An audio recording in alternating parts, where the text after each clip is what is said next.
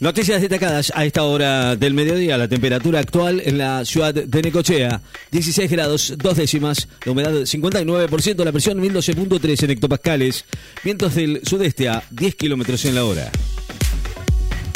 Estados Unidos pide a la ONU un pronunciamiento sobre el lanzamiento de misiles de Corea del Norte.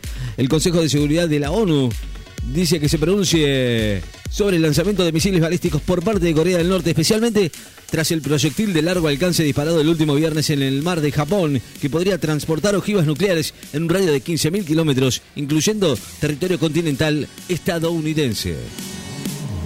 Twitter propuso de manera indefinida el sistema de verificación de pago propuesto por Musk.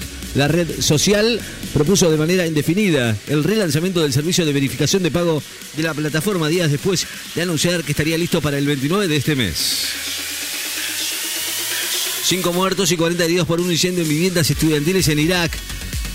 Cinco personas murieron, 40 resultaron heridas en Irak como consecuencia de un incendio en habitaciones de un centro estudiantil provocado por la explosión de un tanque de combustible. Tributo a Diego en Lusail. A tres días del segundo aniversario de su muerte, Diego Maradona recibió un estremecedor homenaje de los hinchas argentinos que presenciaron este martes el debut del seleccionado en el Mundial de Qatar.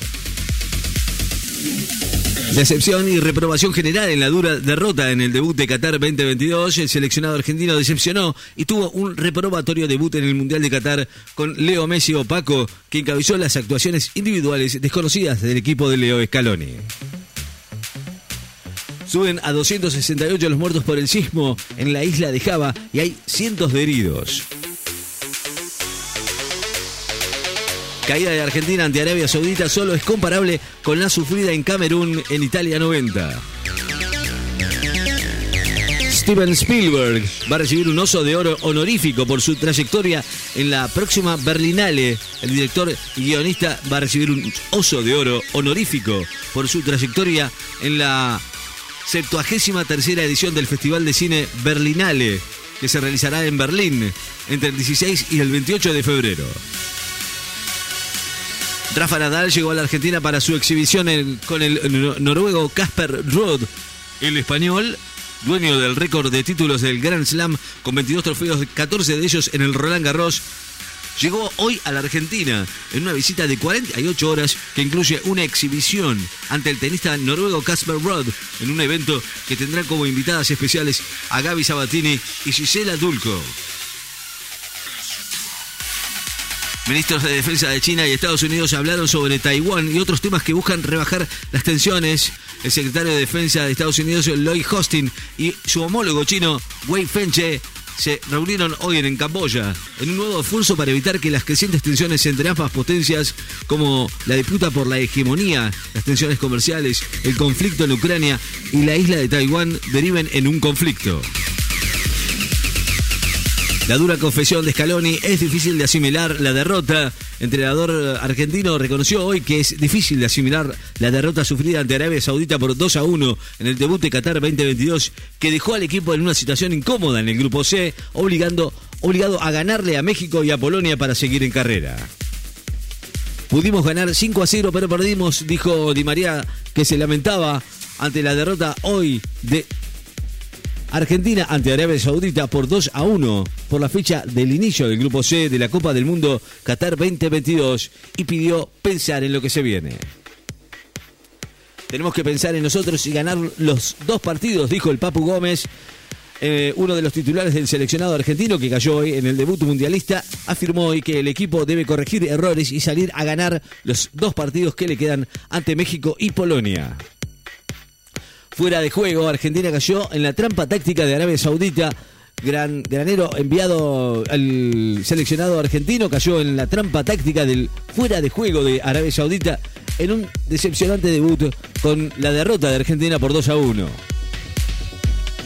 España va a iniciar mañana su sueño en Qatar ante Costa Rica de Keylor Navas. El eh, seleccionado de España va a enfrentar mañana a Costa Rica en el estadio Chumama de Doha, en la capital catarí en la primera fecha del grupo E de la Copa del Mundo. La siempre dura Alemania va a debutar ante Japón por el Mundial de, Qatar.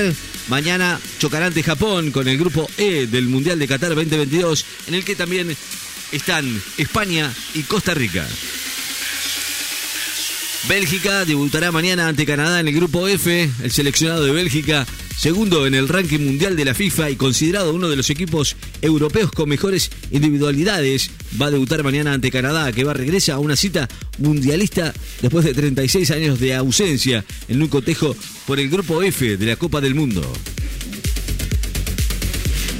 Croacia, subcampeón del mundo y Marruecos abre mañana el grupo F con arbitraje argentino. El seleccionado de Croacia, subcampeón del mundo en Rusia 2018 y Marruecos abrirán mañana el grupo F de la Copa del Mundo con el arbitraje de Fernando Rapalini. El gobierno de Irán no reaccionó ante el silencio de sus jugadores en el himno. El seleccionado de fútbol de Irán ayer durante la ejecución del himno previo a su debut en el Mundial de Qatar no recibió ninguna reacción por parte del gobierno del país asiático que felicitó al equipo a pesar de su abultada derrota frente a Inglaterra por 6 a 2. El Divo Martínez contra México no jugamos la primera final.